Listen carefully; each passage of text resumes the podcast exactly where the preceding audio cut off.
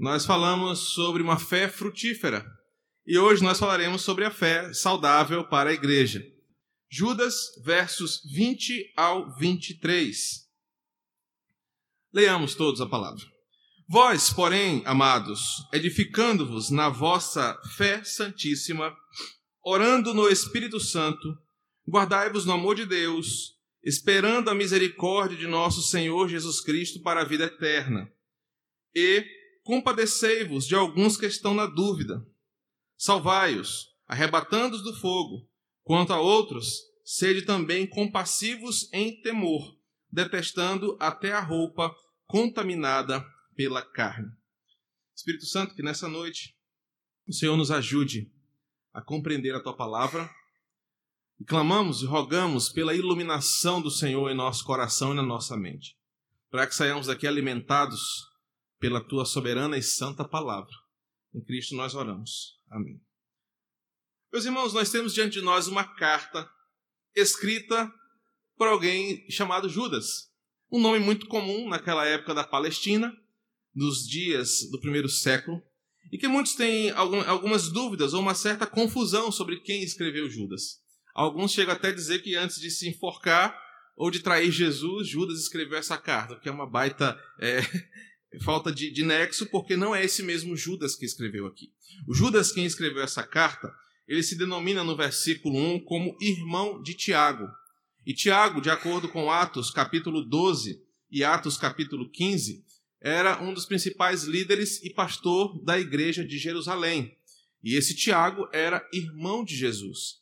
Jesus teve irmãos ah, dos seus pais, José e Maria, e esses irmãos, durante a vida de Jesus, muitos não acreditaram no seu ministério, mas apenas após a ressurreição e a assunção de Jesus, esses seus irmãos se tornaram missionários e líderes da fé cristã. Então Judas se apresenta no primeiro versículo como sendo irmão de Tiago, logicamente ele é irmão de Jesus, que é o que o habilita a escrever uma carta, uma vez que ele não era apóstolo.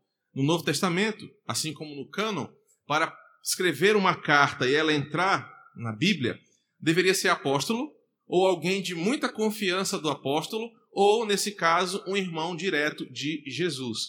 Então, o Judas que nós estamos falando aqui é alguém que sabe muito bem o que vai falar e que dedicou a sua vida para auxiliar no ministério da igreja que o seu irmão veio inaugurar aqui na terra. Se você tiver alguma curiosidade, você pode ler, por exemplo, Mateus 13, 55, que fala dos irmãos de Jesus, Marcos 6, versículo 3, que fala sobre Judas, Tiago e os demais irmãos do nosso Senhor. Mas o que está acontecendo aqui? A igreja do primeiro século ela avançou no seu progresso missionário. Vários lugares, em vários polos, havia um núcleo evangélico. As pessoas pregavam, as pessoas adoravam, as pessoas se reuniam em adoração. Haviam várias pequenas igrejas. O evangelho, de fato, alcançou os confins da terra daquela época, quando os missionários, os apóstolos, os discípulos levavam a palavra de Deus aos quatro cantos do Império Romano. Só que esses homens proeminentes, os apóstolos, os líderes, sofriam retaliações de todos os lados. Por exemplo, Paulo era perseguido os, pelos seus antigos amigos judeus, os judaizantes. João era perseguido e escreve um livro para criticar os gnósticos.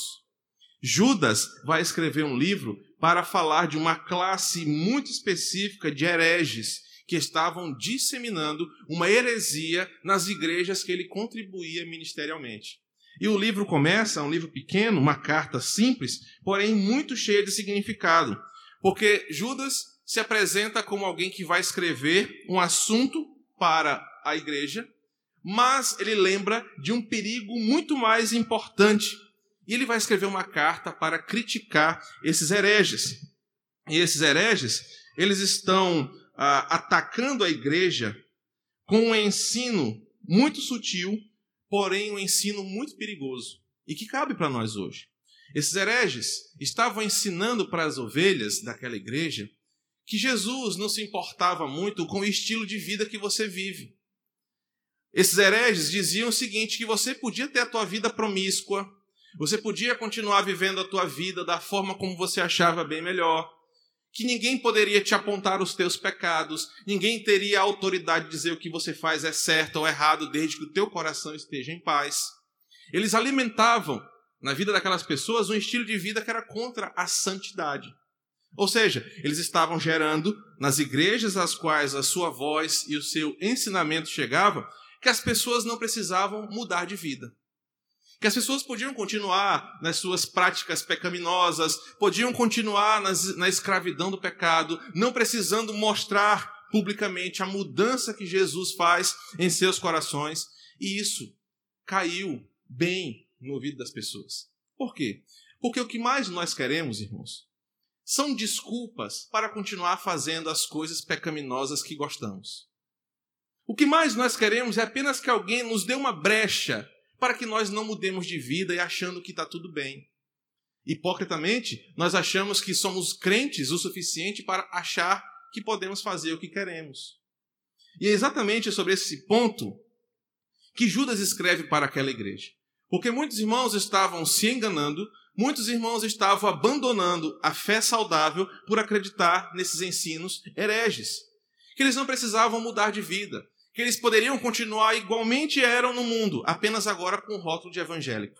Ou seja, uma fé que não exige testemunho, uma fé que não exige real conversão, uma fé que não exige sacrifício da carne, uma fé que não exige que a pessoa mate literalmente os seus desejos carnais em prol de uma mudança de vida. As pessoas naquela época aceitavam aquele esse ensinamento herege porque tirava das suas costas o peso da santificação. Ou seja, para ser crente, eu não preciso mudar de vida. Eu posso continuar tendo a minha vida relapsa, eu posso apenas ir para um domingo à noite na igreja e sou crente e estou de boa, mas eu não preciso me consagrar. Eu não preciso orar. Eu não preciso jejuar. Eu não preciso ler Bíblia, porque ler Bíblia é coisa de, de gente piegas. Não. A heresia que eles estão ensinando é muito mais legal. Eu posso continuar do jeito que eu era. Judas percebe que esse ensinamento é nocivo para a vida da igreja. Porque atrelado a essa vida promíscua, sem santificação, sem luta contra a carne, sem desejo por mudança e melhoria, aqueles hereges ensinavam que o crente não deve obediência à sua liderança, um crente não deve obediência à palavra de Deus, um crente não deve obediência a ninguém, apenas ao seu coração.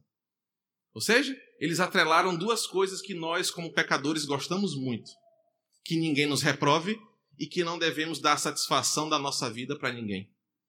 Percebam como essa carta é atual? Porque nós vivemos exatamente um momento como esse, onde o pastor não pode mais exortar uma ovelha, onde a palavra não pode mais exortar um crente, onde os irmãos ou as ovelhas acham que ninguém tem o direito de criticar o meu estilo de vida porque eu sei o que é melhor para mim. Da mesma forma como Deus fala com você, Deus fala comigo. Muitos usam essa desculpa. E às vezes, quando nós apontamos um pecado, às vezes, quando nós, pastores, chegamos para uma ovelha em repreensão e em admoestação, cria-se uma inimizade. Porque a tendência que nós temos é de querer tomar conta da nossa vida.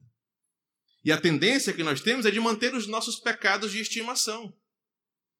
E quando esses hereges apresentam essa falsa teologia para aquela igreja, essa, esse pensamento cai como uma luva para aqueles ouvidos.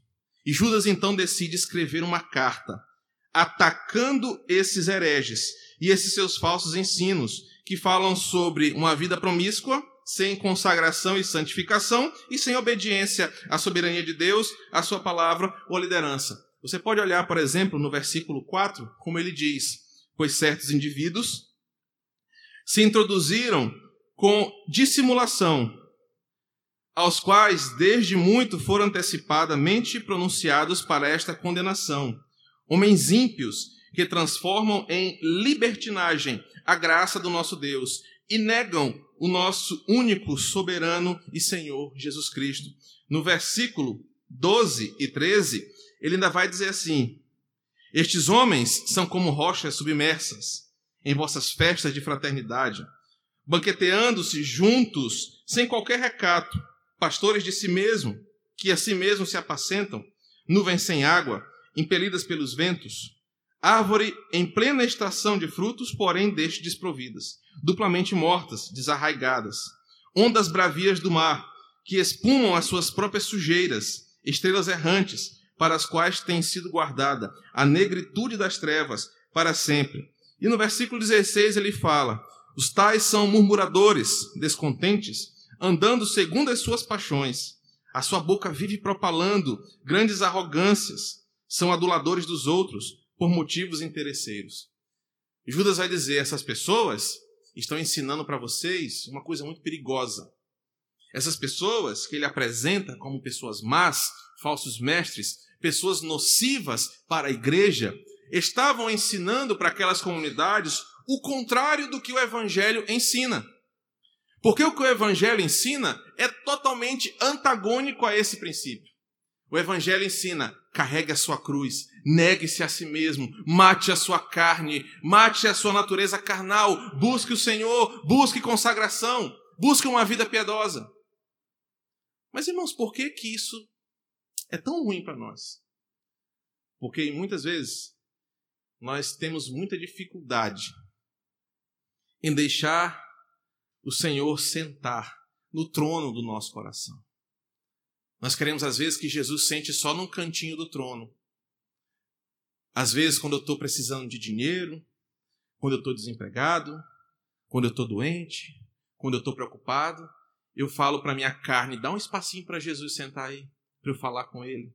Aí nessa hora eu canto louvor, boto música de crente no meu carro, fico cantando o hino do cantor cristão em casa, leio uma Bíblia aqui e acolá, para que Deus me dê uma resposta. É um catolicismo romano disfarçado de fé evangélica. Se eu pudesse, eu acenderia uma vela de trás da porta. Se eu tivesse uma imagem, eu colocava ela no altar, porque eu preciso que Deus me responda. Mas, quando tudo está bem, nós falamos assim: Senhor, dá uma licencinha desse trono aí, porque a carne quer sentar. Eu quero continuar fazendo exatamente o que eu fazia. Eu não quero prestar conta para a igreja, eu não quero nem ir na igreja. Porque eu não quero ver aquele monte de crente, às vezes, me olhando com essa cara de cobrança porque eu não vou nos cultos. Eu não quero ter que ouvir a tua palavra. Eu não quero que ninguém me corrija porque eu mantenho esses pecados. A preocupação de Judas é exatamente em não deixar que esse ensinamento encontrasse um espaço sólido na fé daquela igreja. Porque ele sabe o quão perigoso seria se os crentes alimentassem esse tipo de pensamento. O quão perigoso seria se os crentes vivessem esse tipo de fé que esses hereges apresentam. Então, Judas escreve contra esses homens e relembra a eles as severas punições que a Bíblia tem. Por isso que nos versículos 5 até o 7, Judas vai falar sobre a punição dos israelitas que apostataram da fé. Ele vai dizer: olha, na época do Egito, os israelitas não quiseram obedecer a Deus e eles morreram. No céu, ele vai continuar: existiram anjos rebeldes que não se submeteram à vontade do Senhor e eles caíram e estão presos em eternas algemas. Ele vai dizer também que os sodomitas, habitantes de Sodoma e Gomorra e das cidades vizinhas, que se entregavam nos seus prazeres e não queriam mudança de vida, também foram punidos, porque não obedeciam à palavra do Senhor e porque não se dedicavam à consagração. Ele vai lembrar que esses hereges são condenados. E eles estão condenados, como foram condenados Caim, como foi condenado Balaão, o profeta, como foram condenados os sacerdotes Corá, Datão, Datã e Abirão. Olha no versículo 11. Ele fala: "Ai de vocês, que levam esses ensinamentos errados. Ai de vocês que ensinam o evangelho errado para a igreja do Senhor. Vocês estão condenados e a mão de Deus pesará contra vocês. Judas quer proteger a igreja, não apenas dessas pessoas que são más e que precisam ser observadas por nós. Judas não quer apenas que a igreja não dê espaço no microfone para essas pessoas. Mas Judas quer que os seus ensinamentos não encontrem morada em nosso coração. Judas quer que os ensinamentos desses homens não criem uma competição interna e nos levem a uma vida promíscua, carnal, que nos leve a uma vida de falsa adoração, de falso evangelho. E eu posso até dizer uma vida de mornidão, onde não somos nem corajosos suficientes para sair da igreja e nos entregar à carnalidade do mundo, e nem vivermos uma santidade correta conforme as Escrituras. O pecador é alguém tão covarde, é alguém tão miserável, que não consegue ser nem frio e nem quente. Ele vive a mornidão. E é isso que Judas está dizendo. Olha, vocês têm que ter cuidado, porque vocês podem estar vivendo uma vida fantasiosa. E esses homens precisam ser extirpados do meio de vocês, mas também vocês precisam guardar os seus corações, para que vocês não deem espaço para esse tipo de ensinamento. E aí Judas então aconselha os irmãos das igrejas a quais ele pastoreia, ele prega, ele contribui, para seguirem alguns passos para que a fé que eles vivem não seja uma fé enganosa não seja uma fé mundana, mas seja uma fé saudável e consistente. E aí, os versículos do 20 ao 23 vão nos dizer quais são esses ensinamentos que Judas apresenta para que o nosso coração não viva essa falsa fé pregada por aqueles hereges. Até então, o que Judas está dizendo é: que tipo de evangelho você acredita? Que tipo de evangelho você alimenta? Que tipo de evangelho você fantasia viver achando que está vivendo a vontade do Senhor? Ele alerta para que esses líderes que entram de forma sorrateira nas igrejas, fazem amizade com todo mundo, são bajuladores, são bons de lábia, ensinam esse evangelho que é longe da cruz do Senhor. E após apresentar os hereges, e o que eles fazem? Judas vai dizer: Olha, eu vou dizer para vocês o que vocês precisam fazer para não cair nessa fé que levará vocês ao inferno. E ele vai agora listar algumas coisas. E tudo começa no versículo 17. Vós, porém, amados, lembrai-vos das palavras anteriormente proferidas pelos apóstolos do nosso Senhor Jesus. A base de tudo é firmar-se na Bíblia e se fortalecer nos seus ensinamentos. O que Judas está dizendo é que você e eu só poderemos viver uma fé saudável, uma fé frutífera, uma fé verdadeira, se mais do que qualquer coisa eu deseje aprender a palavra de Deus. Do que mais do que qualquer coisa eu medite, eu abrace, eu agarre essa palavra e ela seja a maior paixão do meu coração. Meus irmãos, e como me dói o coração quando eu vejo crentes que gostam mais de jogo de futebol do que da Bíblia, que gostam mais do próprio carro do que da palavra do Senhor, que gostam mais da própria esposa ou do próprio marido do que o Evangelho. Como me dói o coração perceber que nós somos idólatras, a ponto de deixarmos as coisas de Deus sempre secundárias. Preferimos fazer as nossas coisas de casa no domingo. Ainda damos uma desculpa, não, pastor, é porque eu trabalho de segunda a sábado. Mas domingo não é seu. Domingo não é para você. Domingo é o dia do Senhor. E não há outra prioridade no teu coração no domingo do que servir ao Senhor. Mas nós nos enganamos, mas pastor, eu trabalho para sustentar minha família, para dar uma boa condição, mas você está roubando de Deus o tempo que é dele. Ah, pastor, mas domingo, seis horas da tarde é o jogo da Copa, né? Vamos, vamos negociar porque é o Brasilzão, vamos lá, é rumo ao Hexa. Nosso coração peca, nós caímos nos pecados, nós somos escravos de muito deles, porque a base da nossa vida não é o Evangelho. A base da nossa vida é o nosso dinheiro, é o nosso relacionamento, são os nossos bens. E por isso que Judas fala: se a base do seu coração não for a palavra que os apóstolos ensinaram, se não for a Bíblia, você não conseguirá viver uma fé saudável. Pastor, o que, o senhor quer dizer com isso? Cuidado, para que você não esteja fazendo da Bíblia secundária no teu coração. Porque se a Bíblia não é a prioridade, certamente outra coisa será, e dificilmente será uma coisa de Deus.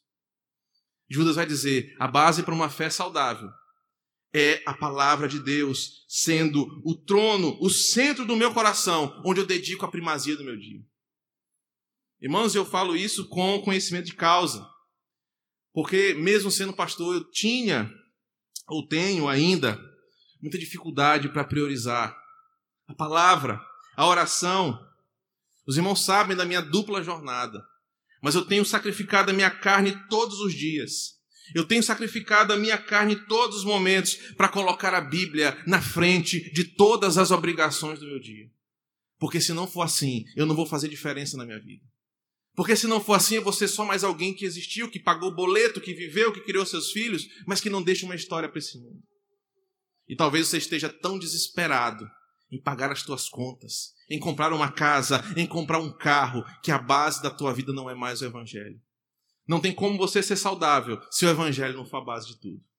Judas vai continuar agora nos dizendo que também precisamos, versículo 20, edificar mutuamente, edificar-nos na vossa fé santíssima. Ele vai dizer que nós precisamos, como igreja, criar um, um ambiente onde construímos relacionamentos pautados na fé e na santidade, e não em ofensas, críticas e pecados. Judas vai dizer que a igreja só pode viver uma fé saudável se os nossos relacionamentos interpessoais forem relacionamentos pautados na fé e na santidade. Eu tenho que ajudar meu irmão a se santificar. Eu tenho que ajudar meu irmão a crescer na fé. Eu tenho que ser exemplo para que o meu irmão me acompanhe e cresça, e não diminua e ande para trás. Judas vai dizer que uma fé saudável, vivida numa igreja, é uma fé onde os relacionamentos não são marcados pelos pecados, pelas ofensas, pelas críticas. E, infelizmente, nós temos ambientes eclesiásticos onde os irmãos se degladeiam verbalmente, se ofendem, se xingam, se odeiam. Mas Judas diz: uma igreja como essa não tem como ser saudável. Porque uma fé saudável é quando os irmãos se constroem, esse é o termo que ele usa, numa fé que santifica, numa fé que incentiva o outro a se santificar. E aí, eu quero que você pense na sua mente se você tem sido um canal de bênção para o próximo, ou se você tem sido uma pedra de tropeço. Se as tuas amizades, aqui na igreja, no teu trabalho, na tua casa, te ajudam a se santificar, ou te só te levam para o buraco e para o mau caminho. Judas também vai dizer que uma outra ferramenta que nós precisamos ter é orando no Espírito Santo. A fé saudável que ele vai nos apresentar no versículo 20 é uma fé que é sustentada em oração constantemente. Meus irmãos, e a pastoral do boletim, que infelizmente já está pronto, acho que já está até no grupo da igreja, Sara, ah, é sobre isso. E essa pastoral, ela, ela surgiu no momento no meu coração onde eu percebi que se eu não orar e vigiar, eu terei o destino de qualquer pecador miserável que eu condeno de púlpito. O homem natural tenta construir os seus castelos a partir das suas forças. O homem crente, a mulher crente, constrói o seu castelo espiritual na base da oração, na base da intercessão, na base do clamor, do choro, da confissão. E Judas vai dizer que uma fé saudável só surge quando eu vivo em estado constante de oração. E o termo que ele usa aqui, o tempo verbal, é que você está no banheiro, fazendo seu cocô, fazendo seu xixi, tomando seu banho, dirigindo seu carro, pagando seu boleto, mas a sua mente está a todo tempo em oração. Judas é tão radical que ele fala: o crente tem que orar todos os momentos. Não é só domingo na igreja, quando o pastor fala vamos orar, não é só numa reunião, porque quando a tua mente não está orando, certamente ela está pecando. Quer ter uma fé saudável, irmão? Ora mais. Porque se você não orar, você não vai vigiar, você vai cair. E nem toda queda é o empurrão do abismo. Às vezes é a descida suave de uma ladeira. Judas fala, ora em todo tempo. Mas também ele continua dizendo que nós precisamos, do versículo 20, 21, guardai-vos no amor de Deus. E a ideia que ele diz aqui é o seguinte: a fé saudável só será produzida em corações que receberam e que transbordam o amor de Deus. O que ele faz você pensar sobre uma fé saudável é algo que nós precisamos exercitar uns com os outros. Quando alguém te ofende, quando alguém te maltrata, quando você é vítima de uma injustiça, quando você é vítima de uma ofensa, como você reage? Às vezes algumas pessoas adoram dizer assim: eu não levo desaforo para casa. Comigo é assim, escreveu no leu, pau comeu. E o que Judas está dizendo é que o ambiente assim não pode ser saudável. Um ambiente assim só provoca pessoas mais feridas, pessoas mais rancorosas, pessoas que exercitam mais seu pecado. Mas uma fé saudável é aquela que entende: eu fui alvo de um amor, onde quem mais ofendeu foi eu, e Deus me amou ainda assim. A fé saudável me leva, inevitavelmente, a olhar para o Senhor e ver que no mais alto momento de ofensa da minha vida, Jesus me amou. E se Ele me amou, perdoou os meus pecados, eu devo amar e perdoar quem me ofende. Quer ter uma fé saudável? Começa liberando perdão. Começa a perdoar quem te ofende. Começa a viver esse amor, porque você vai gerar um ambiente santo. E Judas também nos diz que uma outra forma de vivermos uma fé saudável, no versículo 21, é esperando ou provando a misericórdia de nosso Senhor Jesus para a vida eterna. E o que ele está dizendo aqui é que a fé verdadeira nos faz reconhecer misericórdia e nos faz desenvolver misericórdia, que vai nos levar para o céu. Se o primeiro, o ponto anterior, fala do amor como um sentimento ou uma atitude, a misericórdia é o reflexo desse sentimento ou dessa decisão. Eu olho para o meu irmão que é mais fraco do que eu. Eu olho para o meu irmão que tem mais dificuldade do que eu em alguns assuntos, em alguns aspectos. O irmão que às vezes não consegue entender algumas coisas que a Bíblia me possibilita ou não, às vezes é refém de uma religiosidade, às vezes é até refém de um legalismo. E em vez de tratá-lo de forma rude, de forma áspera, de forma a ignorá-lo para não me contaminar, como exemplo da parábola do bom samaritano, eu vou agir com misericórdia. Eu vou andar com quem eu não quero. Eu vou andar com quem eu acho que é menos ou menor do que eu. Eu vou amar aquela pessoa. Uma fé saudável numa igreja me ensina a olhar aquele irmão mais fraco, problemático, e acreditar que ele pode mudar. Como é que isso chega até nós? Talvez você olhe alguns irmãos aqui na igreja e fale, não, mas esse irmão aí sempre foi assim. Isso aí não quer nada com nada. Isso aí só tá aqui mesmo porque para dar as caras aqui de vez em quando. Igual um amigo nosso que veio uma vez aqui na igreja, meio de Mateus, que falou: Rapaz, eu vou ali num reggae, num, num lugar muito perigoso, então eu vim aqui na igreja porque se acontecer alguma coisa, pelo menos eu estou em paz com Deus. E depois do culto ele foi pro reggae dele. Não é assim. Mas o que esse, essa parte desse versículo me ensina? Você tem sido seletivo com quem você quer andar. Você só tem escolhido pessoas propositais para andar porque são menos problemáticas. Você está errado. Você tem direcionado a tua amizade só para quem você acha que pode te beneficiar de alguma forma. Aí você é amigo do pastor, porque o pastor é pastor, né? Mas eu não vou ser amigo daquele irmão que, coitado, só vive pecando. O que esse trecho nos ensina é agir com misericórdia, porque é a misericórdia que vai ser exercida em nossa vida na eternidade. Nós vamos chegar no céu e eu tenho certeza que nós vamos sempre olhar para o nosso Senhor e essas duas palavras não sairão do nosso coração: graça e misericórdia. Eu já disse isso várias vezes. Eu imagino que no dia que o Senhor nos chamar, nós vamos ter dois sentimentos: a alegria de ser verdade, de tirarmos a, a última pá de incredulidade do nosso coração. É de verdade, vai acontecer, ele está ali. Mas a segunda palavra é constrangimento. Senhor, eu não mereço. E é isso que vai nos levar para o céu. Judas ensina que a misericórdia, provar dessa misericórdia, nos ajuda a produzir uma fé saudável. E em último lugar, ele vai nos ensinar no versículo 22, compadecendo de alguns que estão em dúvida. Salvai-os, arrebatando-os do fogo, ele vai dizer que nós precisamos ter compaixão daqueles irmãos que são mais fracos, porque se nós não os ajudarmos, eles serão devorados pelo maligno. Sabe aquele irmãozinho nosso aqui na igreja, que está um pé na igreja, outro no mundo? Aquele irmão que não se define se ele é mundano ou se ele é crente. Aquela irmã que não dá testemunho direito, porque ainda não teve o coração convertido pelo Evangelho. Judas vai dizer que uma fé saudável se preocupa com essas pessoas. E é por isso que a nossa igreja exercita a disciplina eclesiástica. Porque a disciplina é uma forma de nós nos preocuparmos e corrigirmos aqueles que estão fracos. Porque quem ama, tolera, quem ama, cuida, quem ama, corrige o que é mais fraco.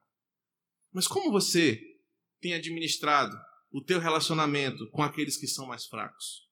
Você os ignora? Deixa de canto? Desiste deles? Judas nos faz pensar que uma fé saudável é uma fé que atua naquele que está mais fraco, porque nós não queremos ver um dos nossos irmãos, nenhum deles, por menor que seja, por mais pequenino que seja, devorado pelo inimigo. Judas vai dizer para aquela igreja e para aquelas igrejas: vivam uma fé saudável, uma fé que vai fazer vocês crescerem, uma fé que vai fundamentar vocês na palavra. E ele vai dizer: olha, tudo começa quando vocês estão ancorados na palavra. E ela é a prioridade da vida de vocês. Depois vocês vão viver uma fé santa, relacionamentos que propõem a santidade e não o pecado. Vocês vão viver em constante estado de adoração e de oração, independente do que você esteja fazendo, a tua mente está em oração. Lutero vai nos ensinar que não existe uma vida dupla ou compartimentada na fé cristã. Não é apenas na hora do culto que você vai pensar em Deus, mas é quando você está lavando aquela panela gordurosa. É quando você está no trânsito, é quando você está numa caixa de, um, uma loteria. A tua mente está conectada com o sagrado, com as coisas de Deus. Lutero vai nos ensinar que a vida cristã é um todo que preenche todo o nosso coração. Judas vai dizer: orem o tempo todo. Sintam, provem e demonstrem o amor de Deus e a sua misericórdia. Cuidem dos que estão fracos. Não deixe que, os mal, que o maligno os devore. Essa palavra termina para nós essa noite nos ensinando que se nós desenvolvermos nessa igreja os princípios que Judas nos ensina, nós vamos viver uma fé pessoal, íntima, fortificada no Pai, no Filho e no Espírito Santo.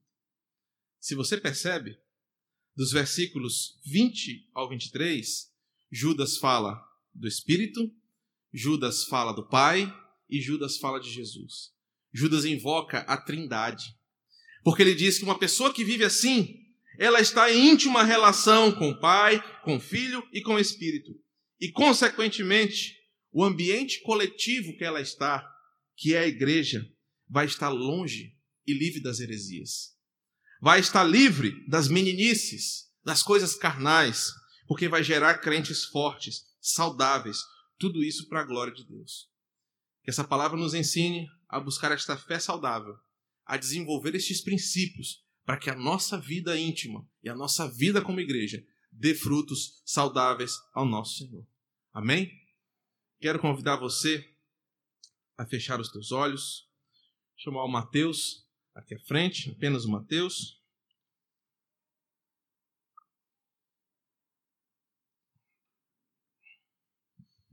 E talvez essa palavra chegue até você essa noite com uma exortação do Senhor.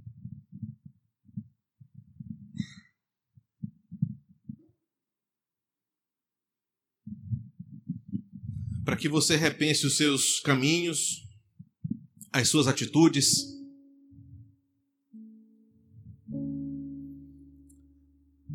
Talvez você estava até vindo bem, desenvolvendo uma fé saudável, mas os ensinamentos desses hereges, talvez em algum momento cresceu no teu coração e você se entregou à carnalidade, se entregou à falta de obediência, ao Senhor, à sua liderança. Ou talvez simplesmente você não percebe mais hoje a necessidade de santidade, santificação, de colocar a palavra no centro, buscar em primeiro lugar o reino de Deus. E esse é o momento que o culto nos proporciona para uma autoanálise. Nós passaremos agora para o momento de ceia do Senhor. E uma das instruções do apóstolo Paulo é que nós façamos uma autoanálise. E essa autoanálise não é para nos afastar da mesa do Senhor, mas é para nos levar para o perdão e para a graça do Evangelho.